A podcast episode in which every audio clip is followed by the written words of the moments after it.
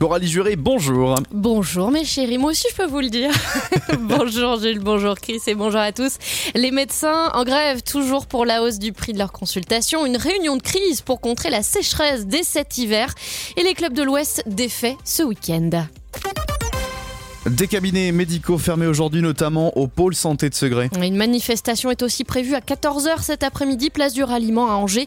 Six syndicats de médecins généralistes libéraux réclament une hausse des consultations à 30 euros.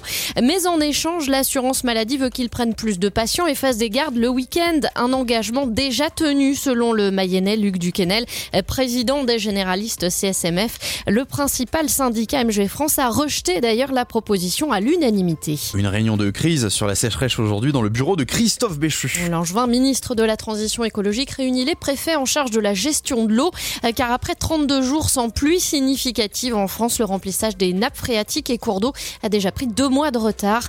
Des mesures de restriction pourraient être annoncées dès cet hiver. Thales va recruter 5500 personnes en France cette année.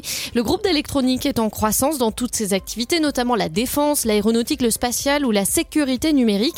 Thales emploie déjà 1600 600 personnes à Cholet et 300 à Laval. De retour à Angers, ville où il fait bon vivre. Oui, la capitale de l'Anjou figure en tête du classement du JDD dans la catégorie des villes de plus de 2000 habitants, loin devant Laval et sa belle 37e place cette année.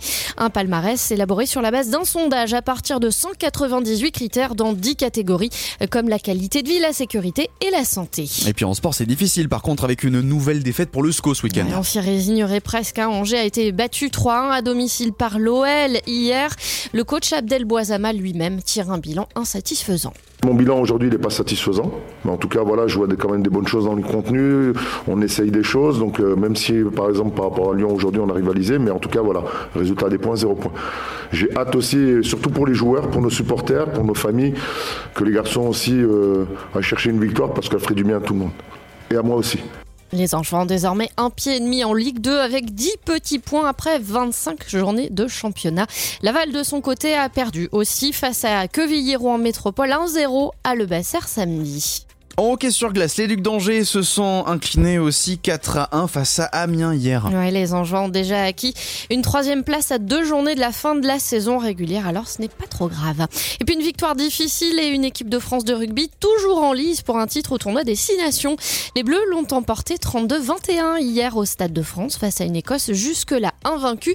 La prochaine rencontre, ce sera le 11 mars en Angleterre. Et puis en ski de boss, Perrine Lafont a signé un doublé ce week-end. La Française de 24 ans a remporté les titres mondiaux en simple et en parallèle à Bakouriani en Géorgie. C'était hier et samedi. On termine avec la météo. Une belle journée aujourd'hui sur le ciel du Maine-et-Loire et de la Mayenne avec quasiment aucun nuage. Par contre, du vent est à des rafales de vent jusqu'à 60 km/h en provenance du nord-ouest, ce qui va soutenir les températures plutôt euh, ben, froides aujourd'hui, un moins 1 degré pour les minimales. Ça va se radoucir jusqu'à 8 degrés au maximum dans l'après-midi.